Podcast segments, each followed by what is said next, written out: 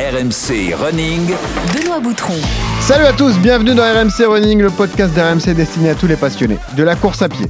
Avec Johan Durand, maître Yodu, l'aventurier à mes côtés. Salut Yodu. Toujours là, salut Benoît, ça va? Bonjour à tous. Ça va. Avant toute chose, Johan, on souhaite à tous les fidèles auditeurs d'RMC Running une merveilleuse année 2024. Oh oui. Elle va être chargée celle-là. Ah, plein de bonnes perfs. On Une- ça Alors j'ai noté une année remplie de bonheur et de réussite sportive. C'est pas Ah, mal déjà. Ouais, c'est pas mal. ouais. La famille, tout ça, on Ouais, on- le non, travail. Pas de blessure. Ouais, Pas de, surtout pas de blessure. d'essuie-glace, pas de tendon, rien. Je vous préviens d'ores et déjà, soyez bien attentifs dans les jours qui viennent. RMC Running va passer un cap. Oh, Et là, vous n'êtes pas prêts, les gars. le- lequel cap on passe Ah bah là, vous allez voir. Ferré Là, on vous annonce une année record. Vous allez voir, ça va être un truc de fou. L'année 2024 marquera un tournant dans l'histoire des RMC Running. L'année Ah, olympique, jamais. vous allez voir, c'est assez dingue. On vous remercie d'ailleurs de tout le, le soutien que vous nous apportez.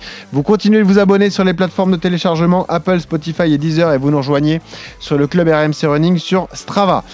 Restez bien à l'affût, de belles annonces à venir, mais auparavant, on a un invité exceptionnel. Un ami des RMC Running qui est avec nous, un des trailers les plus populaires de France. On reçoit Alex Bouchex, alias Casquette Verte. Il est avec nous, on va le recevoir dans un instant. On va revenir sur son année 2023 complètement dingue.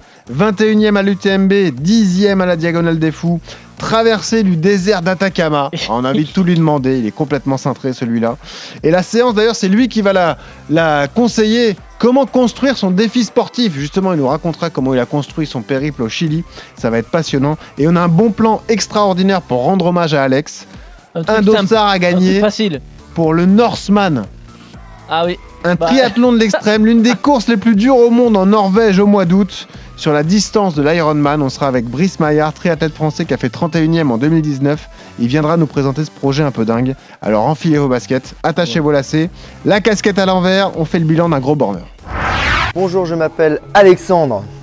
Et mes proches m'appellent aussi Alexandre. Plus connu sous le nom de casquette verte sur les réseaux sociaux. Qui êtes-vous? Qu'est-ce que vous faites ici et à qui ai-je l'honneur? Chef de projet système d'info, coureur la nuit, coureur le jour, coureur le week-end, coureur pendant les congés, coureur quand il faut pas courir, coureur tout le temps. Alors euh, ben, moi je cours depuis euh, on va dire 2014-2015, euh, on va dire réellement depuis 2015. Alors je crois que j'ai fait euh, un peu plus de 10 000 km mais je sais pas exactement et c'est à peu près euh, un peu plus de 1000 heures de, de course à pied. Je suis crevé. Mais non, mais c'est euh, non, c'est pas de l'Atacama que je suis tombé amoureux, c'est des défis euh, qui sortent du commun, euh, de quelque chose qui est hors course, qui est pirate, qui est pas déclaré aux autorités. Ce mode de fonctionnement en très très longue distance, je pense que ça me plaît énormément. Vous savez le truc avec les gros haricots rouges Ah, c'est cela, oui. Alors, le, le chili con carne, alors. Je vais être euh, ce que je ne suis jamais raisonnable. Ouais, j'arrête là. J'ai dit, à- euh, j'ai dit euh, soit je m'arrêtais à Sainte-Catherine et après à Sainte-Catherine j'ai fait ok non je vais jusqu'à Saint-Étienne et euh, là c'est bon ça suffit j'ai trop mal. Et je vais vous dire un truc les gars, je crois que j'ai atteint la maturité. Comme Bruel. Encore une fois. Et oui, c'est l'heure de son conseil de classe. Ça Eh, fait ouais, trois ans qu'il vient débriefer ses Chaque années. fin d'année. Ouais, ouais, à chaque fois. sais plus si je suis invité ou chroniqueur maintenant. Bon, t'es invité. Ça va, Alex? Bienvenue. Ouais, ça va, je suis crevé, mais ça va. Bon, on est ravis que tu sois là en tout cas. Merci pour l'invitation. Merci d'être avec nous. Casquette verte, une année folle, plus de Ah 10 000 ouais. km. J'ai- mal à la tête rien qu'à Ah regarder bah, sa tu- fiche. Tu m'étonnes. Euh, le- les maquisards, Madère, euh, l'UT4M, l'UTMB, la Diag, l'Atacama. Comment tu te sens? Rincé. Euh, bah ouais, en fait là, franchement, c'est rare, mais je suis fatigué. Euh, parce que je sors, en fait, c'est c'est vraiment les quatre derniers mois où j'ai enchaîné des ultras toutes les deux semaines, des gros 100 miles ou la traversée du désert d'Atacama, donc c'est 500 bornes. Et, euh, et là, je me tape euh, le, le- le- le truc d'après, pas le blues, parce que ça redémarre dès janvier, je vais à Hong Kong. Pour partir. Mais, euh, mais en fait, je me tape le. le j'ai pas pu gérer l'équilibre de la vie à côté professionnel, de Ah la vie sociale, Mm. euh, de tout l'administratif, des sollicitations Ouais. médias. Et donc, j'avais promis à tout le monde qu'en revenant de, de Atacama et de la Saint-Élion, euh, décembre, je consacrais à, à- à gérer tout ça. Donc là, je suis dans le, la gestion de l'administratif euh, après beaucoup de fatigue et c'est c'est- c'est c'est épuisant. Quoi. Moi, moi, tout ce que j'ai envie, c'est envie de, de refaire mes valises et de me rebarrer courir. Quoi. Donc, euh, donc ouais, il, un petit moment là de, pause, ça fait, ça fait du bien. T'avais des doutes la dernière fois qu'on t'a reçu, tu nous as dit on ne sait pas combien de temps ça va durer, est-ce que je pourrais enchaîner les saisons comme celle-là? On a l'impression que chaque saison est encore plus impressionnante que la précédente. Est-ce que ta vie a changé en un an? Est-ce qu'il y a plus de notoriété, plus de sollicitations? Est-ce que ta vie au niveau des sponsors s'est améliorée? T'en es où exactement? Ouais, tu m'as vu arriver en Ferrari là, non? Euh, Et Il arrive au courant, mais ça En on s'en doutait. Ouais, je suis arrivé au courant du taf euh, et euh, Mais t'as dit qu'il était mieux habillé. Euh, ouais, alors j'ai dit, alors non, j'ai dit, c'est à ça qu'on reconnaît justement les résultats qui s'améliorent, c'est que Salomon lui fournit des fringues un peu plus stylées. Bon, après, il a ouvert, il avait un truc déchiré, mais non, non, mais, Ah, mais c'est le trail aussi. ça. Ouais. Euh, Il faut que ça soit déchiré un petit peu. Euh, non, non, bah, la vie, euh, la vie euh, chaque année, maintenant, euh, en fait, c'est pas des saisons, c'est juste, ça fait ma saison, elle a commencé en 2019, elle est toujours pas terminée. Il y a 10 000 bornes chaque année parce que c'est des années civiles. Il y a, il y, a, il y a plus de 1000 heures de course à pied chaque année. Et, euh, et ouais, bah, en fait, euh, l'année dernière, je pensais que j'avais atteint la, la maturité euh, en termes de, de- de performance de là où je- moi je pouvais aller et atteindre. Et j'ai continué à- cette année à avoir deux, trois courses où je me suis dit, tiens, tu as encore réussi à avoir, atteindre un step en plus, peut-être pas au niveau de la performance sportive et physique pure, mais euh, par exemple, le top 10 à la diagonale, C'est ce que j'allais dire. gestion. Mais Euh, mais il y a quand même des marqueurs. Euh, Yodu, Ouais. nous l'adore, Alex, hein, on le reçoit tous les ans, mais il y a des marqueurs quand tu fais top 10 Top d'une 10 à la diagonale des fous. diagonale, ouais. ça, te classe à un ultra Ouais. trailer quand même. Ah bah là, ça veut dire que t'as quand même atteint. T'as de la légitimité, t'as de la Ouais, ouais, crédibilité. C'est pas. Il est pas là par hasard. Tu fais pas Bah, top 10 en te levant un matin. Tout bête, mais tu fais partie du plateau élite désormais sur les courses où tu vas. Mais Bah, il part mm, devant. Partout, ouais, je pars devant, je prends de l'avance parce que euh, qu'il y a du bitume, c'est mon terrain. Euh, souvent, je me fais rattraper très rapidement aussi parce que les autres sont très très forts. Mais euh, non, non, oui, le, le deuxième de quasi top 20 UTMB à 23h, je sais que ça, ça confirme aussi. Je sais qu'en fait, un top 10 à la Diag, j'avais dit ironiquement, je crois, euh, un ou deux ans après avoir commencé à courir, je ferais top 10 à la Diag et j'arrêterais parce que je pensais Oui. que c'était impossible. Et j'ai bien Ah, vu. t'es embêté euh, du coup. Ouais. bah ouais, mais j'avais pas dit quand. j'ai dit que j'arrêtais, mais pas quand. Et donc, euh, non, non, bah là, en fait, voilà, j'ai j'ai atteint plus que mes rêves en course à pied. Donc, c'était déjà, je me marrais déjà beaucoup. Mm. Mais maintenant, en fait, je peux me permettre de m'éclater sans avoir plus à penser du tout au sportif parce que ça, c'est fait. Qu'est-ce qui te nourrit aujourd'hui? Qu'est-ce qui te pousse à faire encore plus de 10, kilo- 10 000 km par an? Euh, bah, j'aime ça, j'aime ça. En fait, j'aime courir. Moi, j'aime courir. Avant la compète, avant la notoriété, avant casquette verte, j'aime courir. Si j'ai pas besoin de mettre ma casquette pour, euh, pour aimer ça. Hmm. Et, euh, et donc, vu que fondamentalement j'aime ça, je, je, je ne m'en lasse pas et je n'arrive pas à m'en lasser. Après, je me rajoute des petits défis, donc d'aller faire des diags, d'aller faire l'année prochaine découvrir des nouvelles courses. Là, cette année, j'ai rajouté de la très très longue distance. Hmm. Partir de mon canapé pour aller jusqu'à la mer, ça faisait 240 bornes.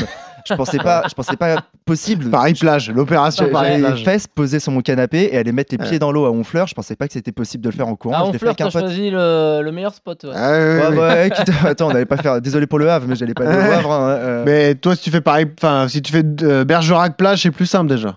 Ouais, moins long. Mais non, ça m'a pas traversé. Attends, non, c'est pas un truc qui te botte.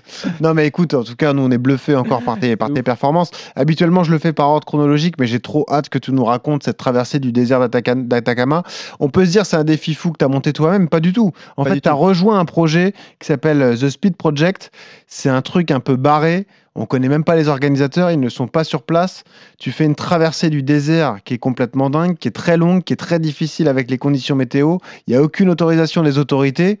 C'est un défi à la casquette verte, quoi. Mais en fait, il y a zéro info. Il y a, Voilà. Même moi. euh, Comment tu t'inscris déjà? Ouais. Comment tu te retrouves là-dedans, de déjà? rien. Ça, je vous le dirai pas. Euh, Ah je, ouais. dirai pas, Ouais, c'est ça. je vous dirai pas comment, on- Ouais. comment on se retrouve, euh, on se retrouve euh, au départ de ce truc-là. Mais en fait, ouais, c'est, c'est, euh, en réalité, c'est un- j'ai rencontré un mec qui est encore plus barré que moi. Donc ça, c'est cool. Euh, ça fait vraiment plaisir de se dire bon, ben, je peux encore pousser le bouchon, moi. Euh, qui organise aux États-Unis depuis une dizaine d'années euh, la même chose, mais dans le désert de, dans le désert entre Los Angeles et Las Vegas. À Vegas, ouais. Et euh, donc il y a plusieurs formats. Le format solo où on part en début de semaine et on a la semaine pour le faire. Il faut euh, le- la deadline, euh, c'est la pool party le dimanche soir. Euh, Il faut être à la poule partie. c'est réellement Oh, c'est un ça. objectif. non, mais c'est réellement Ah ouais. ça. Bah là, ouais. tu peux me motiver. Et en plus, quand tu vois la pool party, c'est vraiment, j'en ai jamais fait des cas. Ça, pourtant, Ouais. en, en école de e-commerce, j'en ai vécu des trucs, mais comme ça, fou. Ouais. Euh, et un format équipe qui part, je crois, le jeudi ou le vendredi, où tu es par équipe de 6 et il y a pareil. Donc en fait, le principe, c'est il il y a deux règles. La première règle, c'est no rules, donc pas de Ouais. règles. Et la deuxième règle, c'est no spectators. Ouais, j'adore. Et donc, en fait, euh, voilà, par exemple, euh, euh, les, les, les, les équipes, les relais tournent à 6, mais ils tournent comme ils veulent. Cette année, euh, j'ai vu au Chili, j'avais parlé avec des Slovaques, eux, ils tournaient tous les 500 mètres. Ils ont fait 500 bornes. En tous les 500 mètres, il y avait un mec qui descendait de la bagnole, qui faisait un sprint sur 500 mètres. Hop, il remontait. Il y a quelqu'un d'autre qui faisait un sprint sur 500 mètres. Incroyable. Ils ont fait ça pendant 500 bornes. Ils ont ga- gagné la partie équipe. Ah ouais. Alors que les Français de Jolie Foulée, pour pas les citer, eux, euh, qui terminent quatrième, bien classés sur la vingtaine d'équipes, ils faisaient des relais de 2 km. Mais pareil, ça va quand même très très vite sur 500 Ah, bornes. t'es un hamster quand même, hein, Ah au bout d'un moment. Là où euh, nous, euh, on est parti donc. Toi, euh, tu l'as fait en solo. hein. Ouais, je l'ai fait en solo, Ouais. euh, juste avec ma compagne en Ouais. plus. Donc euh, voilà, il n'y a pas de règle, donc euh, tu gères l'accompagnement comme tu veux. Et le souci, c'est que là-bas, entre, euh, il fallait partir de Iquique, de skatepark de Iquique à 4h du matin le lundi. Il fallait arriver à San Pedro de Atacama, de l'autre côté du désert. Et il n'y a pas plus de règles. Voilà. C'est tout, ça s'arrête là. Et ça s'arrête là. Et C'est le c'est Fight Club, y a pas de 490 règle. km. Ça dépend par où tu passes. Bah, ça dépend, ouais. C'est, tu passes par où tu veux. tu fais ta pas- route. Il n'y a pas de trace officielle. Ouais. Euh, donc tu peux passer par le désert, tu peux passer par euh, ce qui n'est pas le désert, qui sont des autoroutes, qui est la panaméricaine, où il y a tous les gros camions, où ça fait passer les camions français pour des smart, euh, qui déambulent de mine en mine et qui passent à 130 km/h à côté de toi. Est-ce que c'est la plus grande aventure de ta euh, carrière de sportif Mais c'est de la folie. Mais c'est même pas de la carrière de sportif, c'est de, De ma vie, vie. de vie, ouais. J'ai vécu Ouais. des trucs forts. Je sais que je vais encore en vivre d'autres, mais là c'était un premier truc où, waouh, j'ai pris une, une claque euh, monumentale de, de les jours d'avant. Je ne savais pas du tout dans quoi je m'embarquais. Je ne savais pas. euh, T'étais excité euh, T'avais un peu d'appréhension quand même? J'avais envie de quitter la ville en fait et de me retrouver dans Ouais. le désert pour voir ce que ça faisait. Et, euh, et une fois que j'avais passé la première journée, j'ai couru 145 km dans le désert. Et euh, le soir, je me suis endormi. Il n'y a pas d'hôtel, il n'y a pas de ville, il n'y a rien. Donc tu dors à l'arrière de ton pick-up. euh, tu t'endors, il fait encore bon. Tu te réveilles 4 heures plus tard, il gèle dans la voiture. Euh, Tu as des souffrances absolues parce que tu peux pas étendre les jambes. Et, et tu te dis, bah, tiens, faut repartir parce que là, il y a encore 400 bornes à faire de toute façon. Donc euh, 440 bornes à faire. Et, il gèle dehors, donc tu, tu mets un manteau de ski pour courir, tu, cours- tu cours les trois premières heures en manteau de ski, et à partir de 11h, il fait 40 degrés. Et, le, enlever. et le moindre bout de peau qui te dépasse et qui est au soleil, il brûle. un, c'est un truc de ma boule, sachant qu'il n'y a pas de ville. euh, donc il n'y a pas de possibilité de se ravitailler, il n'y a pas de sécurité, il n'y a pas de réseau, euh, il n'y a, il y a rien. Et il y a du dénivelé? Euh, on prend 6000 mètres de dénivelé parce qu'on part de la mer et on arrive à 3500, mais on monte, euh, ouais, on monte deux fois, euh, deux fois 3000, donc on monte à peu près 6000 mètres de dénivelé. Ah. Mais le dénivelé, en fait, j'ai fait des Ouais. lignes droites de 90 bornes. Je sais pas Ouais. si quelqu'un peut. Oh là enfin, là. euh, Les quais à Paris, c'est long, ça a l'air euh, tout droit et long, et euh, je, je sais, je suis habitué à faire des trucs longs et droits. Des 90 km de ligne droite, j'ai mis plus d'un jour à faire une ligne droite, Mais, ça fait bizarre. mais mentalement, c'est c'est atroce. Je suis allé le plus loin que je suis jamais allé, Ouais. Euh, mentalement, et pourtant j'en ai T'as fait eu des moments de doute pendant la course? De moments de doute, non, mais, euh, mais je pleure très rarement. Euh, de, je pleure de- d'émotion à des arrivées. Le top 10 de la Jack, j'ai Ouais. chialé euh, un peu avant l'arrivée, euh, tout seul dans mon coin, par, euh, voilà, Ouais, par joie. Là, là j'ai pleuré de souffrance physique et mentale euh, au bout du troisième jour et je, je- je me chialais dessus parce que j'avais mal et c'était dur. Pourtant, vraiment, je suis allé capable d'aller très très loin. Je t'ai pas dit j'arrête à aucun moment. Mais, mais qu'est-ce que tu veux arrêter au milieu du désert ouais, non, On l'a vu toi. comme ça, tu peux monter dans la voiture, mais quel intérêt, quel intérêt d'avoir fait euh, 27 heures d'avion, d'avoir niqué mon empreinte carbone Mm. euh, pour euh, s'arrêter au milieu du désert. euh, C'était pas l'idée. Et donc, euh, donc non, non, tant que je pouvais marcher, je marchais. Les deux derniers jours, je n'ai fait plus que marcher. Je marchais entre 6 et 7 km/h, donc de la marche ultra rapide, mais je marchais presque 100% de la journée. Pendant 15 heures, de 4 heures du mat à 19h30, euh, je marchais euh, et à en souffrir au point où, euh, euh, ben, en rentrant à Paris, Avec rien dans les oreilles, rien de. euh, je m'étais mis un peu de musique sur la Un peu de musique, même. mais euh, ouais, il y aura des vidéos qui vont sortir parce qu'on a un peu filmé ça à la GoPro, Juste mais ta femme qui te suivait en voiture. ouais, qui te suit. Et ça, c'est un peu la galère parce que ben moi, j'essaye de couper par le désert Ouais. euh, parce que euh, parce que ça va Plus vite par le Ouais, désert. C'est moins dangereux que sur le bord de l'autoroute où tu as les camions qui passent à 130 à côté de toi. Et, euh, et la difficulté, c'est que bon, ouais, il faut que tu sois ravitaillé toutes les demi-heures ou toutes les heures en flotte parce que sinon tu tiens pas, c'est pas possible. Il te faut la nourriture et euh, il te faut un minimum de sécurité. S'il y a un vrai problème, il y a que il y a que elle qui, qui, est- qui est là. Qui est là, ouais. Donc euh, il faut que je m'éloigne dans le désert, mais pas Pas trop. Et donc on Mais il y a une- deux trois Une position GPS, vous savez où vous êtes exactement? Euh, moi, j'avais pas de puce GPS sur moi. Euh, on s'était mis deux Toki. Euh, D'ailleurs, merci euh, Fanfan de m'avoir prêté les Toki qu'il a piqué à son entreprise. Euh, euh, parce que ça m'a sauvé la vie deux fois où ben, on se voyait plus et on, a- on s'est fait des appels au, Au talkie. Au Toki pour pouvoir se retrouver. Et c'en est au point où tu en es dans la détresse parce que tu es au milieu du désert tout seul. Et euh, si tu la trouves pas au bout d'une heure et demie, deux heures, trois heures, tu vas commencer à être dans le mal. Quoi. Est-ce que tu ça a renforcé ta relation avec ta compagne? Et est-ce que tu te rends compte de l'aventure qu'elle a vécue aussi, j'imagine, parce que c'est un stress permanent Ah ouais. pour elle aussi. Ah, mais c'est c'est de, la- c'est de la folie pour, pour elle aussi. Après, ce qui est cool, c'est qu'on a réussi à le vivre comme une aventure à deux. C'est-à-dire qu'elle l'a quasiment autant couru que moi, euh, malgré qu'elle soit restée beaucoup dans la voiture. Parce qu'elle me faisait. c'est- C'est c'est assez phénoménal de se faire ravitailler au milieu du désert par sa copine. C'est-à-dire qu'elle lâchait, elle droppait la bagnole, elle prenait euh, le sac de trail, elle mettait les passeports, les trucs. Ah euh, oui. Si la voiture se fait braquer, on survit. Elle mettait les flasques, elle partait avec des chips, rejoindre. me rejoindre dans le désert, me ravitailler, et puis elle, faisait- et elle repartait à la voiture pour préparer le ravitaillement d'après. Et T'évites d'être bougon à ce moment-là, tu vas pas lui gueuler dessus. Oh, euh, non, c'est pas possible, c'est pas possible. Et donc pour la histoire, moi j'étais avec ma, compagne et euh, il y avait six autres participants, euh, des Américains qui étaient venus avec des amis et il y avait euh, celui qui a terminé le plus rapidement. euh, il était avec euh, quelqu'un qui faisait un peu de contenu du média à côté et une, euh, une nana qu'il ne connaissait pas, euh, qui, euh, qui l'a pacé quasiment tout le long. Ils sont ils sont rencontrés en, en tchatchant euh, sur le groupe TSP que je vous dirai pas comment on le trouvait. Ouais. Euh, mais donc il y a un petit groupe de tarés hein, qui existe dans le monde. Ouais, Sachez-le, il y a un TSP. groupe WhatsApp. Mais on, on t'a pas ciblé, on t'a pas identifié comme euh, le dingo de la France. Non? Bah, si en fait j'étais Ah, si, un peu. Ouais, le- ça. pour le pour le pour le- la personne qui organise même si ce n'est pas réellement organisé Ouais, ouais. Qui- qui- qui fait que ça a lieu qui crée cet espace d'expression de l'ultra trailer je vais plutôt le présenter comme ça de- Ouais. d'ultra endurance Euh, pour lui j'étais monsieur 10 000 Euh, on lui Voilà. avait expliqué 10 qu'il 000 était monsieur kilomètres. 10 000 bornes euh, par an et, euh, et il avait bien compris qu'on était de, fait du même du même bois Juste, Johan, qu'est-ce qui t'impressionne le plus dans ces défis fous? C'est la performance sportive ou mentale, finalement? Ouais, c'est l'alliance des deux. Hein. Ouais, c'est le côté mental qui doit prendre le dessus quand il te dit qu'il a pleuré pendant, pendant l'effort. C'est un truc. Ça veut dire que tu es au bout de toi-même. Tu te rends compte que. Enfin, moi, ça m'est arrivé dans une prépa marathon. Je m'en rappellerai toute ma vie. Euh, je j'étais à trois semaines de l'échéance. Vraiment, euh, tu sais, quand tu pousses le corps euh, Ouais. vraiment au bout, à la limite. quoi. Et après, tu sais que tu ralentis les trois dernières Ouais. semaines. Je suis monté dans ma voiture, j'ai écouté une musique et je sais pas, d'un seul coup, je me suis mis à pleurer parce que j'étais rincé, vidé de l'entraînement du matin et de la préparation et tout. Et quelque part, c'est quand vraiment tu es allé au bout de, de toi-même. hein. quand, tu te, quand tu pleures de, d'émotion et tu, enfin, tu sais même pas pourquoi tu pleures, mais c'est que, ouais, c'est que tu es, allé, euh, t'es allé loin. Donc ce côté mental, résilience, c'est un truc de fou. Et là, lui, en plus, il fallait qu'il continue euh, pendant, pendant Mm. que- que- combien de kilomètres Combien de temps pendant- ça a duré au, au Moi, total j'ai, moi, j'ai mis 5 jours. Je suis arrivé euh, vendredi en fin de journée. Euh, donc, Le- euh, ouais, L'émotion de l'arrivée, tu, tu, tu la ressens, euh, c'est un truc de fou. C'est ultra violent. C'est Ouais. ultra Ah violent. ouais. Mais même quand tu es Voilà, à 20 là- bornes, à 20 bornes, tu Ouais, le sens bah, déjà l'arrivée. Ouais, c'est sûr. Malgré qu'à 20 bornes, quand tu marches à 6 km heure, bah, tu vas mettre, Tu vas, tu vas, Ah oui, tu vas mettre, long. tu vas mettre 4 ou 5 heures. Quoi. C'est long. Mais-.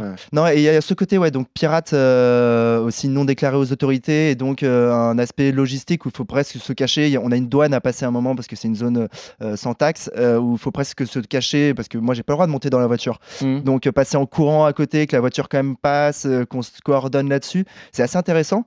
Et l'organisateur te donne pas, par exemple, un, euh, un, je sais pas, un sac ou un cadeau euh, euh, de participant. Il va te donner une bombe de tag et des pochoirs pour pouvoir poser euh, le petit euh, logo, ou le TSP là où on veut.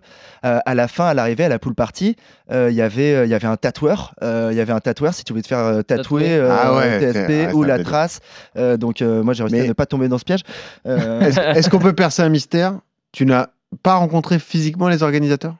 Si si. Ah si, quand même. fin Si, si, Donc si, ça y est, toi, tu sais qui c'est Ouais, je sais qui c'est. Et, euh, cette personne Et je, 2024, j'ai déjà des projets avec lui. Euh. J'ai déjà des projets avec lui parce que, parce que moi, ça m'a trop intéressé de faire des trucs comme ça. Ok. Euh, malheureusement, en France, on a une trop grande densité de population de villes pour faire quelque Oui. chose qui pourrait s'en approcher. Ouais. Moi, je pense que je vais partir, euh, je vais créer des trucs un peu pirates comme ça. Ça va forcément arriver, mais ça sera moins extrême que dans le désert le plus aride du monde où il n'a pas plu depuis 7 ans. Quoi. Est-ce que c'est une sorte de développement de ta passion pour l'ultra, pour le running, etc. Ou est-ce que tu vas rester quand même un peu conventionnel en, restant sur les grandes épreuves traditionnelles? Est-ce que tu as envie quand même de repartir sur l'UTMB Comment on digère un truc pareil? Est-ce qu'on se dit j'ai quand même envie d'aller sur la Diac? Tu étais à la Saint-Élion d'ailleurs, malheureusement tu as abandonné. Mais comment on revient au quotidien après un truc aussi fou? Bah, euh, tout simplement en ayant déjà les dossards. Ouais, ouais, ouais. Moi, j'ai déjà les dossards. Non, en fait, j'ai envie et, et, euh, Tu veux garder les deux Je quoi. suis euh, ce que je disais aux, aux autres euh, concurrents du TSP, c'était euh, moi je suis un coureur de 100 miles d'ultra compétitif avec 10 000 mètres de dénivelé. Moi mon kiff c'est l'UTMB, c'est la Diag et c'est qu'il y ait un peu de compétition et de vitesse, que ça reste sympathique et très dur, mais Mm. euh, mais euh, mais c'est mon, mon, mon fondamental. Après euh, pouvoir aller de temps en temps une fois par an parce que je pense qu'en faire plusieurs là ça devient réellement crevant. Euh, faire des trucs de 500 bornes dans le désert un petit peu dur, euh, ça peut être un, un côté. En fait c'est de faire mes 100 miles qui m'ont permis d'en arriver là. Hmm. Euh, donc euh, je pense que je vais garder les deux juste, juste dans les années à venir. euh, bah, il faut que je continue à trouver mon équilibre là-dedans, euh, tout en ayant en tête que, que je deviens de plus en plus vieux. Écoute, Mais tu j'ai sais, 32 ans maintenant. Un- ça, va, ça va te flatter énormément. T'as un Ouais. côté Kylian Jornet quand même. Parce que nous, on l'a reçu en février et lui, il, il se sent marcher sur ces deux pieds-là aussi, ces deux piliers-là. Le côté aventurier, les expéditions, Ouais. etc. Et le côté aussi compète où il aime ça, aller quand même euh, se bastonner avec les meilleurs euh, ultra-trailers de- du monde. C'est développé chez lui aussi, ouais. quoi. Voilà, c'est, il est obligé d'avoir les deux pour trouver son équilibre, quoi. Les mecs, Même qui- si lui, lui, il vit de ça, la différence de toi. quoi. les mecs qui, euh, qui sont. Mais moi, je pourrais en vivre. C'est c'est aussi c'est un choix de ma part. Je pourrais en vivre. hein, savez, euh, l'audience sur les réseaux Ouais, sociaux, Instagram. ouais, si je voulais le monétiser, je le ferais. Tu pourrais. ouais. Et je gagnerais plus que ce que je gagne en taffant. D'accord. Mais ça serait pas intéressant. enfin, ça, mais du goût c'est l'équilibre de vie après. Exactement. Hmm. Euh, non, mais euh, si je prends les gens qui sont au départ de la diagonale des fous et qui ceux qui vont être un peu dans la compétition devant, on, on a tous fait du même bois et on aime tous. c'est des gens qui aiment les courses qui les courses, oui, où, où il faut courir, mais c'est des courses où ça va être dur et donc ceux qui ne viennent pas à des courses comme la diagonale, eux vont peut-être pas euh, adhérer à ce principe de Ouais. faire des aventures à l'extérieur. Hmm. Ceux qui viennent à des courses comme la diagonale, c'est que en fait, tu as déjà l'alliance de ce truc-là dedans. donc. Hmm. C'est fou, hein, ces profils-là. à, chaque fois, à chaque fois, on se dit, C'est ça va, dingue. on le connaît, Ouais, c'est bon, c'est- ça va aller. Chaque année, on mais- découvre un. Ouais, un mais, mais- mais moi aussi, hein, je pensais euh, au début de l'année, je, je, je- je connaissais Tu même pas connaissais- l'existence ouais, du de ce truc-là. Ça arrivait trois mois plus tôt. parfait moi. pour toi. Ah non, mais moi j'avais pas du tout prévu ça. Moi je sortais de la diagonale. Normalement je partais euh, euh, en Suède et j'enchaînais avec la. Et oui, les deux frères s'enchaîner. Ouais, J'avais la Manène, Mm. un 500 bornes en Amérique du Sud euh, Et- entre les deux. L'an dernier, tu nous as raconté coup la Manène. Déjà, tu étais tombé amoureux de cette épreuve avec les Vikings et tout. Là, ça te rendait dingue. Et là, tu y es Voilà. retourné d'ailleurs. Je suis retourné, je me suis explosé. bah, deux Ouais. semaines avant le Chili, je me suis défoncé, je me suis rompu les deux ligaments de la cheville gauche. Et voilà. Alors, c'est aussi le, le marqueur de ta saison c'est que tu as été touché, tu pas été épargné par les blessures. Comment tu l'as vécu moralement Tu t'es jamais arrêté de courir. Nous, à chaque fois, on te voit sur Mm. les réseaux. D'ailleurs, ça fait éno- énormément réagir parce qu'on se dit le gars ne s'arrête jamais. Euh, bon, c'est ta philosophie. Tu arrives à passer au-delà de la douleur, mais euh, tu sens que ton, ton corps a pris cher cette année?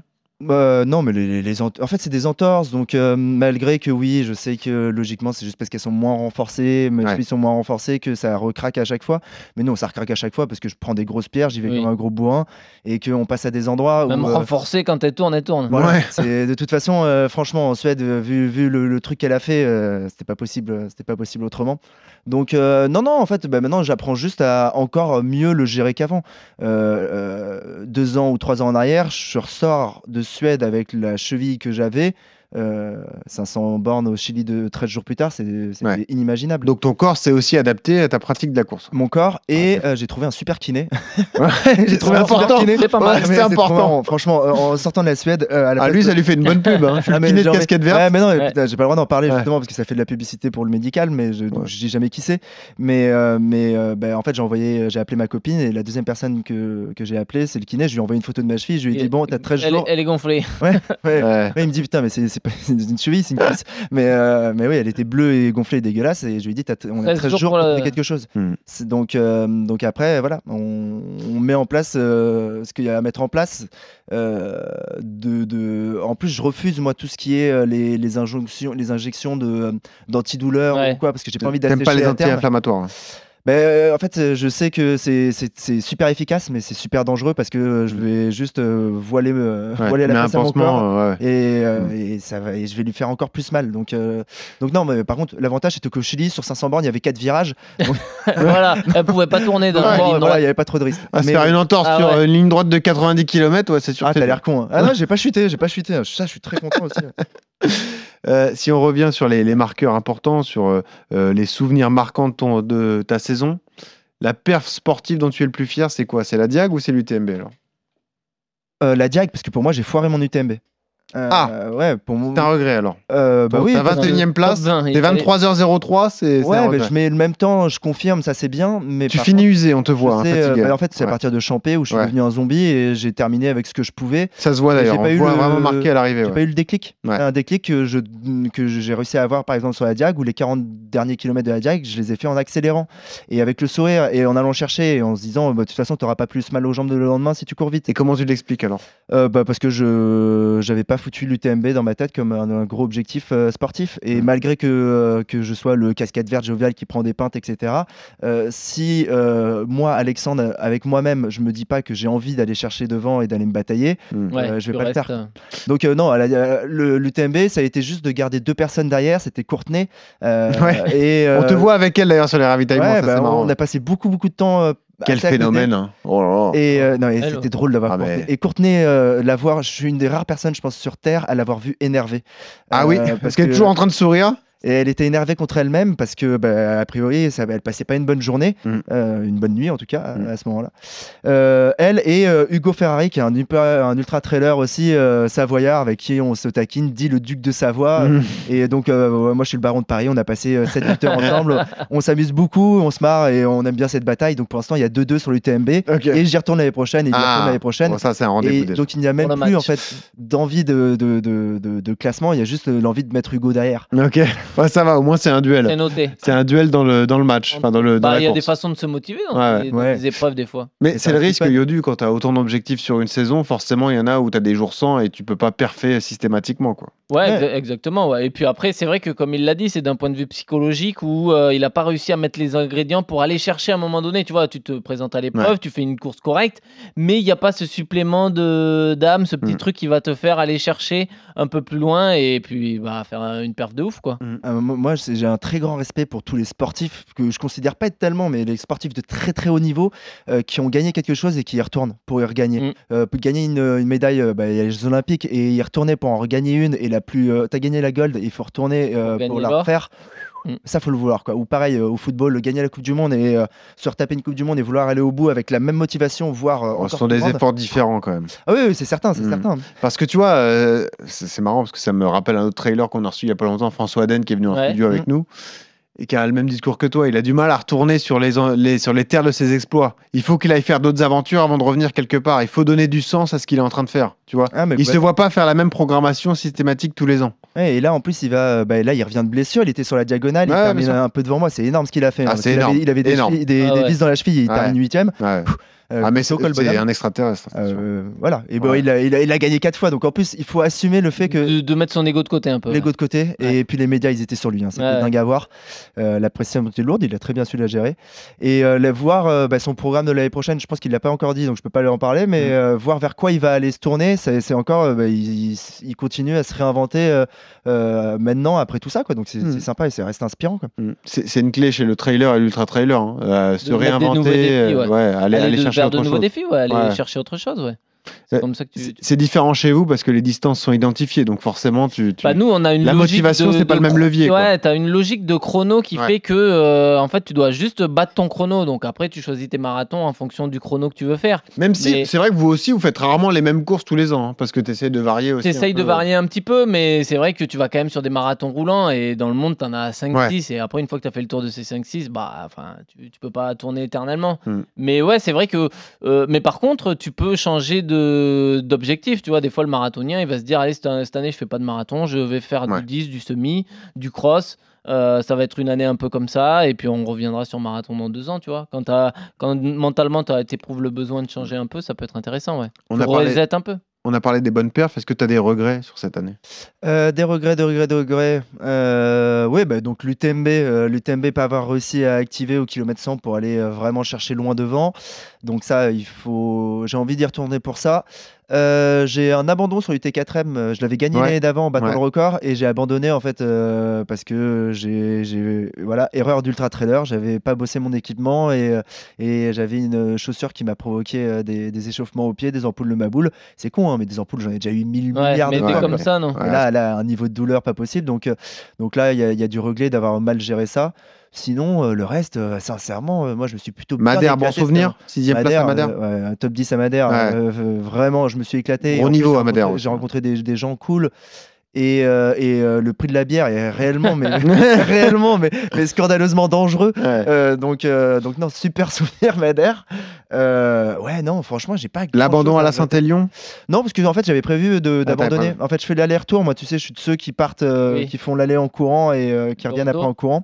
Et j'avais euh, prévu d'arrêter, euh, d'arrêter à Saint-Étienne. j'avais en fait beaucoup trop de douleurs. euh, Ouais. Cinq jours après le 500 bornes euh, au Chili, c'était, c'était euh, inenvisageable, mais c'était aussi inenvisageable de pas respecter les organisateurs qui m'avaient donné un dossard. Donc, euh, donc ça, pareil, je vais y retourner l'année prochaine euh, en essayant de pas me mettre un 500 bornes la semaine d'avant. Le triplé à l'Ultra 01, ça ça te tenait à cœur aussi? Ça me tenait à cœur. Gagner trois fois de suite un Ultra, c'est quand même quelque chose de.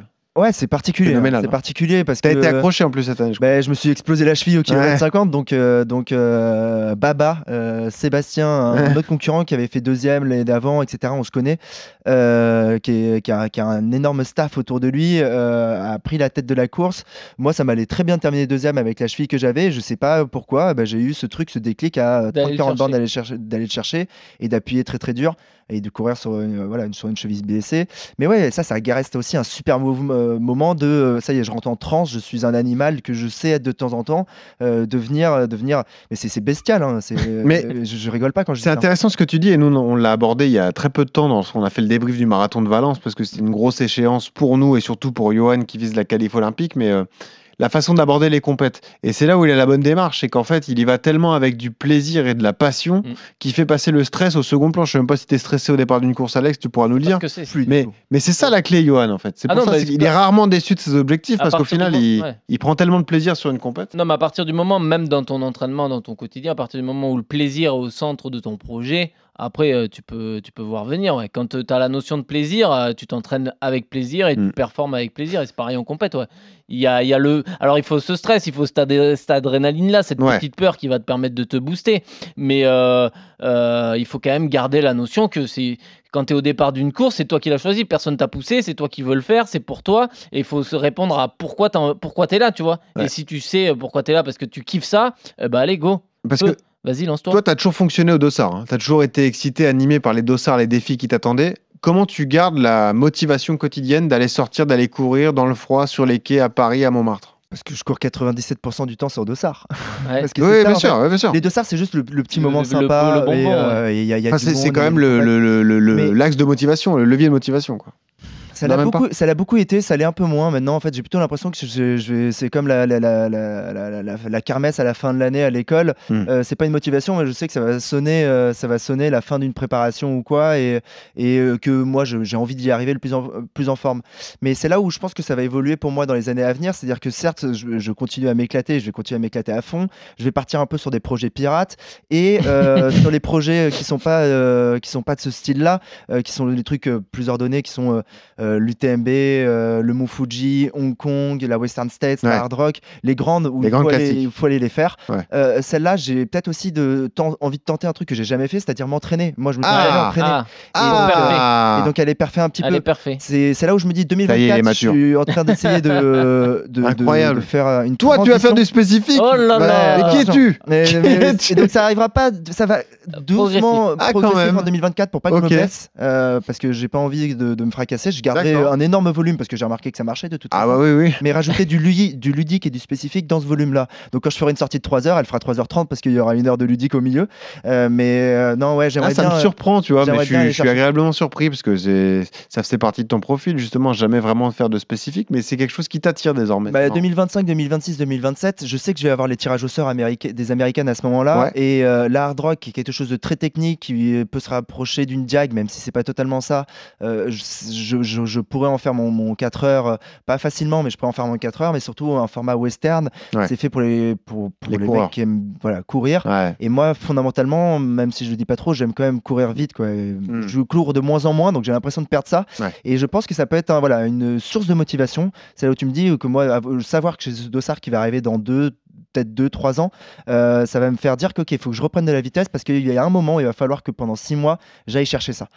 Et donc, euh, ça arrivera, ouais, 2025-2026. La borne, c'est un impondérable. C'est tu modifieras jamais ta philosophie. Ce sera toujours. euh, impossible. Et en fait, euh, je pense que Monsieur 10 000, oh. Ouais, Ouais, ouais. ouais, Pas grave, 10 000 c'est- watts. C'est grave, c'est 10 c'est- c'est atroce. On dirait, un, spon- on dirait un, un pseudonyme des mecs des années 70, c'est genre Monsieur 10 000. C'est- euh, je trouve ça vraiment, vraiment, vraiment atroce. Mais oui, oui, pour moi, le, le volume, il est, il est plus qu'essentiel. Mm. Et euh, comme à chaque fois, hein, mais euh, j'habite à Paris. Et, euh, et si euh, bah, j'a- j'attendrai de voir le prochain Parisien qui se mettra son top 10 à la Diag, euh, j'attendrai de voir s'il arrive à. à- Ah bah, en bien, faisant peu- en faisant peu de volume ou pas, quoi ouais, le non, prochain citadin en faisant peu de volume ou pas. Hmm. Euh, Les montagnards qui font beaucoup moins de volume que moi, au moins des, des volumes kilométriques, sur le dénivelé, on est à peu près kiff-kiff, voire ils m'en mettent un petit peu plus. Ils font du ski l'hiver, pas moi. Ouais. Euh, mais sur le volume horaire, je suis au-dessus aussi. Et, euh, et par contre, eux font beaucoup de- plus de spécifiques et d'habitude à la montagne, donc c'est là où ils sont largement meilleurs que moi. Mais un citadin, euh, je, je, je vois pas comment faire en dehors de faire du volume. Tu sens que la notoriété a encore évolué cette année? C'est de la folie maintenant. Ouais. Non, mais en fait, c'est, de la folie. Et moi, ça, m'amuse toujours autant. Ça m'amuse toujours autant. Et, et T'es jamais lassé ou fatigué de ça, non? Euh, oh, y a deux, Comment tu prends les remarques négatives, par exemple Parce que euh, il y, a- il y a, allez, euh, Ouais, c'est très peu. Bah, bien sûr, 0,5%, bien sûr, Donc, bien euh, Mhm. donc non, mais après, moi, je suis, euh, je suis toujours celui qui on me dit euh, réponds pas, etc. Mais ouais, non, non, non, moi, ça m'énerve. J'ai envie d'éduquer les gens, Euh, de dire aux gens qui, qui sont pas d'accord avec moi, ben moi aussi, je suis pas d'accord avec toi. Et par contre, moi, je vais te répondre. Euh, donc, euh, donc non, je le, je le prends comme, euh, comme un jeu. Et après, les réseaux sociaux sont maintenant devenus un moyen pour moi de euh, euh, d'avoir euh, bah, un sponsor qui est Salomon et, euh, et qui m'aide et qui m'accompagne. Cette année, on a pu produire un film avec un pote euh, euh, parce que Salomon nous a aidés. Ouais, Et ça, jamais, jamais j'aurais eu sinon. Euh, là, C'est la euh, philosophie de Salomon, ils l'ont fait avec Anaïs Kemener, ils, ils mettent des moyens sur les Anaïs athlètes. est qui vachement plus euh, athlète pro que moi. Ouais, Euh, euh, Elle est pas loin on des lui- on, minimums. lui souhaite, on lui souhaite les minima, Mm. Anaïs, on sûr. souhaite. Mm. Euh, mais euh, donc non, non, non, il y a ça et, euh, et j'ai jamais été un voilà, j'ai jamais eu de contrat d'exemplarité et ça je veux jamais l'avoir donc jamais Mm. euh, je ferai euh, plaisir euh, euh, à la bien-pensance des réseaux sociaux, Mm. euh, voilà, donner euh, ou des conseils, jamais je me permettrai de ça. Euh, malgré que tu me demandes de- d'en donner tout à l'heure, je crois. Ouais. Euh, euh, mais, euh, mais, mais par contre, ce que je me rappelle, c'est que je me rappelle de, de moi, euh, casquette verte au tout début, où euh, bah, quand j'envoyais un message à Thibaut Barognan, à François Daen, à des gens que j'ai rencontrés par la suite et qui me répondaient euh, sur les réseaux, euh, ça avait refait ma journée, voire ma Bah, mon mois. Quoi. Mais évidemment. Donc je sais que moi, euh, ça me coûte une photo, ça me coûte de, de, de- Mm.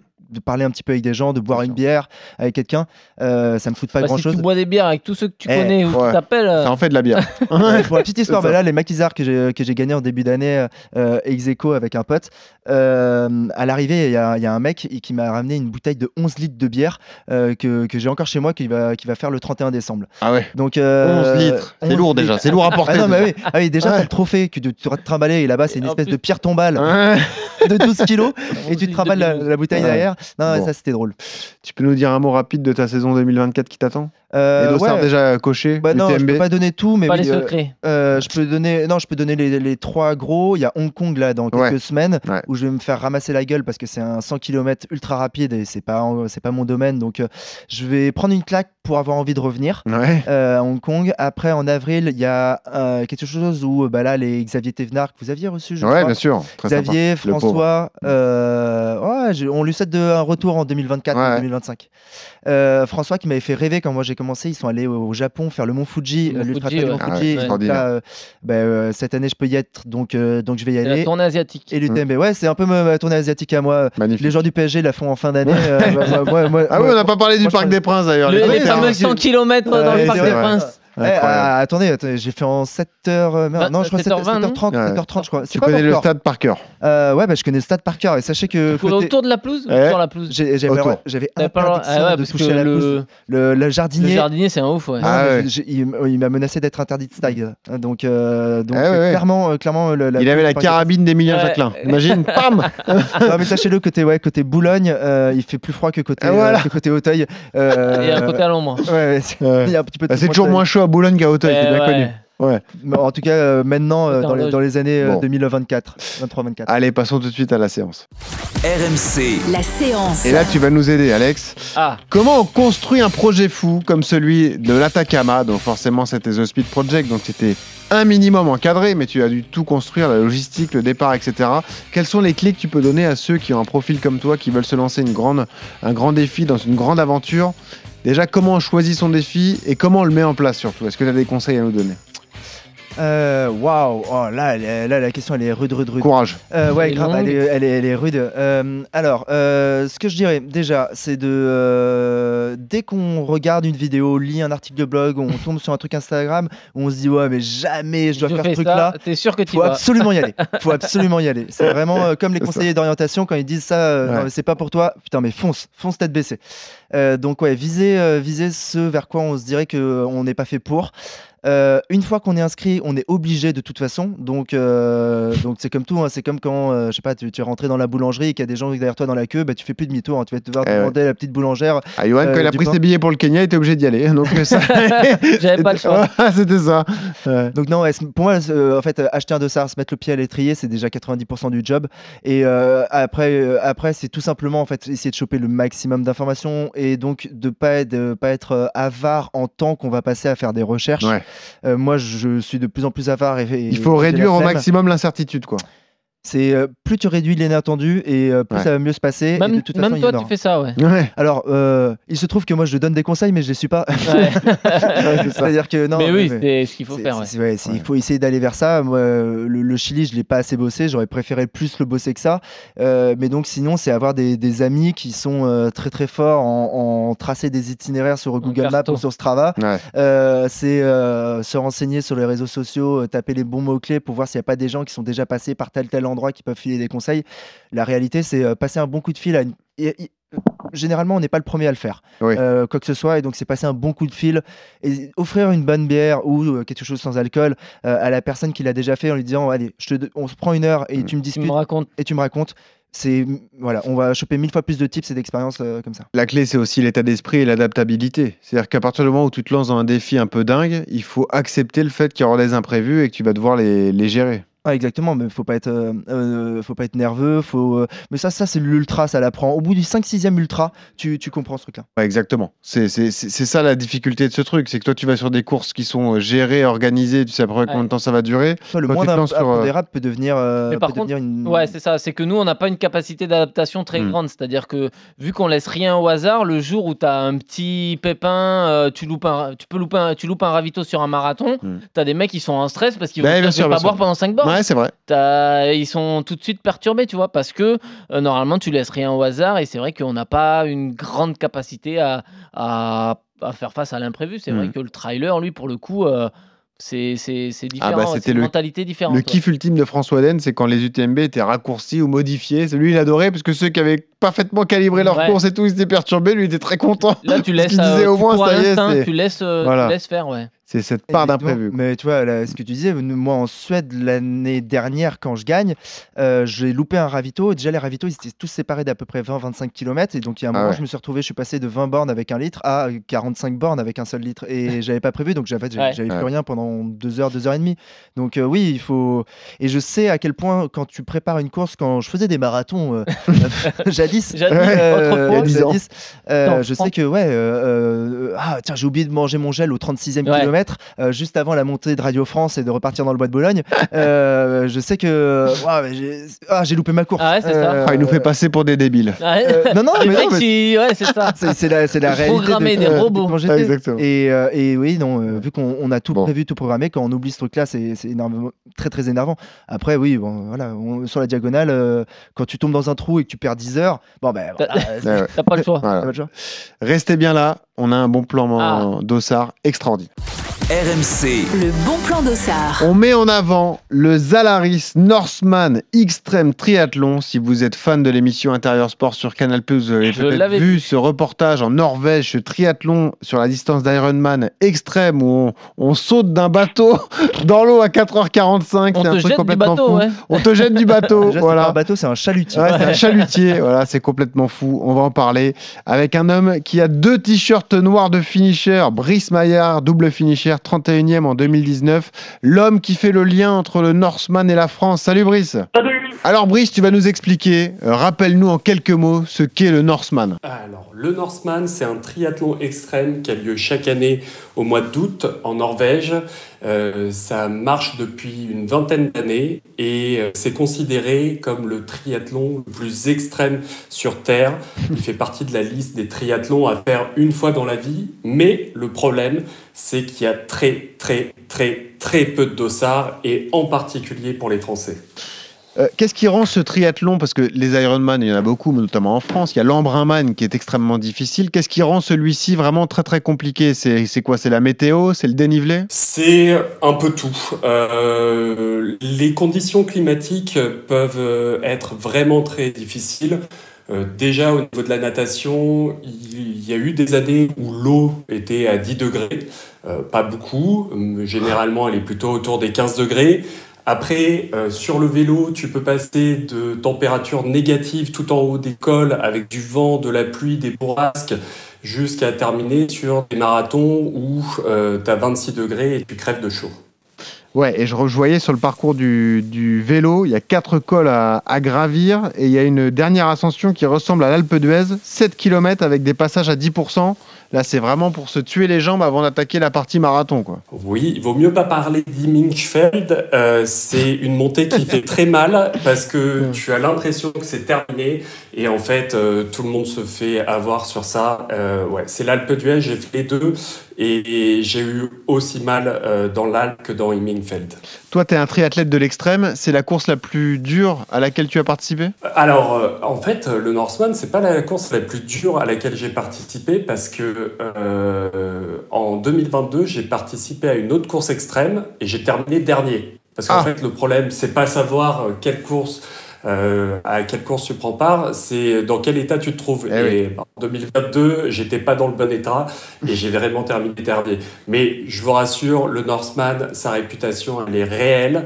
Euh, terminer la course, c'est un exploit. Arriver euh, sur la ligne de départ, c'est un exploit parce que ça demande une organisation, une logistique euh, phénoménale. Ça change une vie, ça change plein d'amitiés, c'est exceptionnel.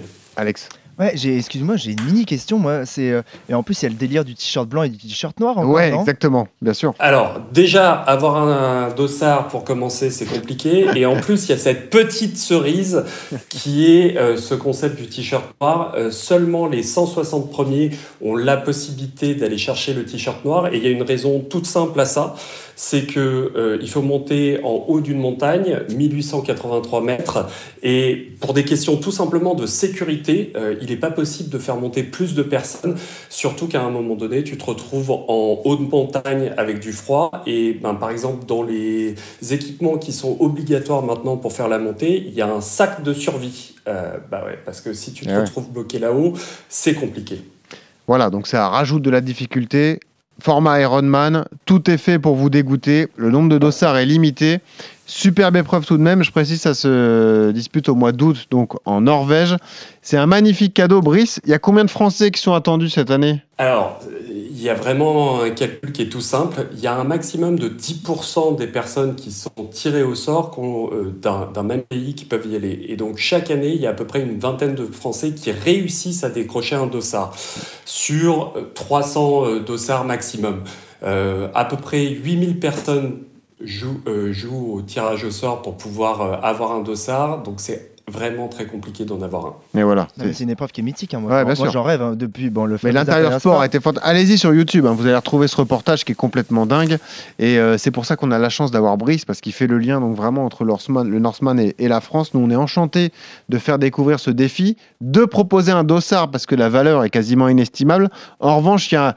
Il y a des, des alertes, des préalables à, à imposer tout de suite. Brice, on s'est mis d'accord avant, évidemment, parce qu'on en a discuté. Il faut un gros niveau sportif pour se lancer. Il faut être un triathlète de, chevronné avec euh, un gros niveau de base. Il faut aussi un investissement financier parce que c'est quelque chose qui coûte très cher. Nous, on vous fournit le dossard, ce qui est quand même déjà énorme. Mais ensuite, il y a toute euh, l'assistance à prévoir, le voyage en Norvège. Euh, tout ça, ça a un coût. Il faut être prêt à relever ce défi. 5 heures du matin dans l'eau. Il faut avoir minimum 20 ans, être en bonne santé. Il faut parler anglais parce que toutes les consignes sont distillées en anglais. Il faut avoir donc cette équipe d'assistance qui est dévouée. Ça, c'est essentiel. hein. C'est ce qui fait la différence sur ce type d'épreuve, Brice. hein. C'est obligatoire, je crois. Euh, C'est obligatoire et c'est ce qui rajoute véritablement euh, le, le petit côté exceptionnel à l'épreuve. Parce Ouais. que dans la majorité des épreuves, et je pense que Casquette Verte euh, me contredira pas, quand il y a une assistance, il y a quelque chose de différent qui se passe. Et dans ce triathlon-là, dans les triathlons X-Tri, il y a la chance d'avoir son équipe derrière soi. C'est-à-dire que vous vous entraînez toute l'année avec votre famille, vos amis autour de vous, et pendant l'épreuve, s'ils sont pas là, eh ben vous n'avez pas de ravitaillement sur vélo, vous n'avez pas de ravitaillement sur la course à pied, et de toute façon, vous pourrez pas aller au bout parce que c'est obligatoire d'avoir Eh ouais. quelqu'un à vos côtés pour la dernière partie de l'ascension. Sinon, bah, vous êtes un zombie et vous n'y arriverez pas. Quelqu'un qui a bouclé l'Embrunman, par exemple, euh, peut se dire euh, bah, je peux y arriver C'est un, niveau sportif requis, c'est-à-dire qu'il y a, une grosse différence de difficulté entre les deux épreuves? Alors, en, termes de, défi physique, euh, c'est assez équivalent. La vraie différence, c'est tout cet aspect organisation, logistique, et puis se préparer à des choses dont on n'est pas au courant. Un peu plus tôt, euh, Cascade Verte était en train de parler du fait qu'il faut se renseigner, il faut savoir. Euh, euh, pour information, moi en 2019, quand je fais la course, euh, je réussis à décrocher une ou deux infos des anciens Français. Euh, et puis depuis, ben, j'ai créé en fait une communauté avec les anciens pour partager l'expérience. Ce qui fait qu'aujourd'hui, quand les Français arrivent en Norvège pour faire le Norseman, ils ont des infos sur comment ça se passe sur place, qu'est-ce qui doit être préparé, voilà. comment ça fonctionne. Et euh, ça fait la grosse différence. Donc faire l'embrunman, bah, au niveau sportif, ça veut dire qu'on a le niveau, on est capable en termes de triathlète de pouvoir terminer l'épreuve. Et la petite cerise, le petit truc en plus pour euh, terminer, bah, c'est beaucoup d'humilité parce qu'il faut savoir que euh, on se prépare à tout et en fait on a toujours l'exceptionnel. Ça te parle hein Ex- exemple type. Exemple type, l'année dernière, on, est, on avait tout préparé, sauf bah, le fait qu'il y allait avoir un orage Ah. sur euh, le gauche Open et qu'en fait, ils ont pas, on n'a pas pu terminer euh, sur euh, le haut de la montagne à cause du danger de l'éclair qui pouvait tomber sur nous.